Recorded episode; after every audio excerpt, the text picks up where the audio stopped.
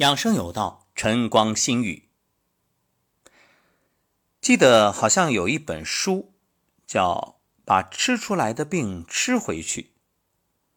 那么对于这个说法呢，首先这一句表述啊，我不想去评论，因为见仁见智啊，不同的理解。但是究其根本，由吃而得出健康，这个我完全认同，因为。从中医的理论来说，药食同源。其实啊，食物本身你也可以把它理解为药物。虽然现在国家有明确规定，不允许食物去说功效，但是有些事儿不是说不说，它是客观事实啊。你说那水果蔬菜哪个里边没有营养素呢？对不对？它哪个没有相应的功效呢？都有，所以这不是你说不说的问题，而是你懂不懂。那我们将做一档系列节目《吃出健康》，给各位做一个参考。说到中医，不得不提阴阳，万事万物都有阴阳，所以我们说天人合一啊，就是遵循天地阴阳的能量，达到一种平衡的状态。所以，所谓的吃出健康，也是说你懂，你懂这温热寒凉，你懂每个食物它究竟有怎样的效果，你是不是适合吃，你自己是什么体质？当然了，你说要想懂所有的食物，这个很难，但是有诀窍，你把它分类，你就掌握规律就好了呀。更何况我们。倾尽一生也不可能吃到所有的食物，其实最常见的就那些。这就好像汉字，你不可能认识所有汉字，但是常见字你认识就够了呀。大自然之所以伟大，就在于它总是在寻找着阴阳平衡。所以你看，天地之间啊，有太阳就有月亮，有男人就有女人，有高山就有盆地，有火就有水。一句话。有阴就有阳，有阳就有阴，这阴阳互根，阴阳消长，阴阳呢是相辅相成，相互转化。那食物也是一样，食物有阴性的，也有阳性的。你说它是食物，它就是食物；你说它是药物，它就是药物。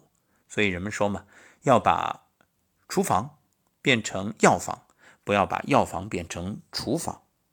所以。阴性的食物呢偏寒偏凉，阳性的食物偏热偏温，这就包含了温热寒凉。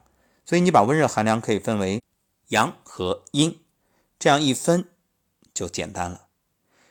实际上你想记忆、想学习，不过就是学会提纲挈领，然后分类啊，所谓的归门别类。天地呢，作为大宇宙；人体呢，则是小宇宙。所谓天人合一、天人相应，就是这个大小宇宙它互相呼应。天地协调阴阳靠风雨雷电，人体协调阴阳就靠食物。那么，利用食物协调人体阴阳，首先你要了解食物的阴阳属性。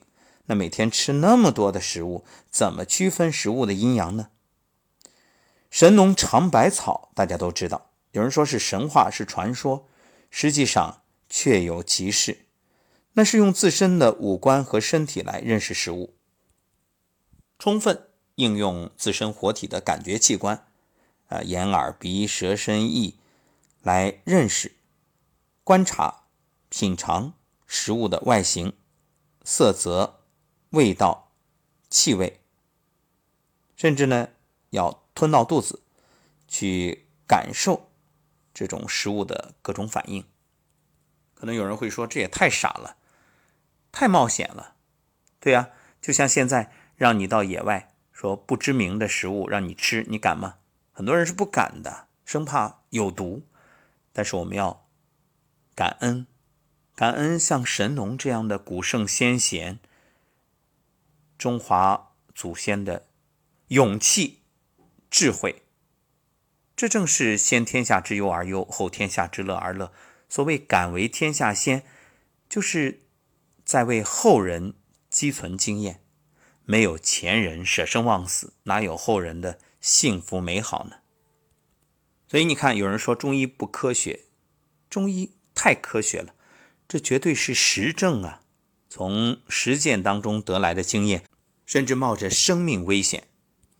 而且这种中医认识自然的方法一直延续至今，无论药物，无论食物，很多老中医先得闻一闻，甚至尝一尝。所谓神农尝百草，这是上古时候啊，五谷和杂草都长在一起，药物和百花也在一起。那哪些粮食可以吃，哪些可以作为草药来治病，谁都分不清。神农氏呢，为了帮百姓找到充饥的五谷、医病的草药，亲自到山间林地去尝试，将每种植物的特性记载下来：哪些是苦的，哪些是热的，哪些凉，哪些能充饥，哪些能治病。他尝遍百草，创立医学，造福后世子孙。我们做的这一个系列节目啊，就详细的帮大家做一个分解，让大家了解什么是食物或者药物的气味啊。那究竟这阴阳怎么分啊？我们平时吃的水果蔬菜，有人说水果不能多吃，有人说要通过水果补充各种营养素，到底谁说的对？别着急，都在我们这一档系列节目里。好，今天就先聊到这儿，我们下一期接着谈。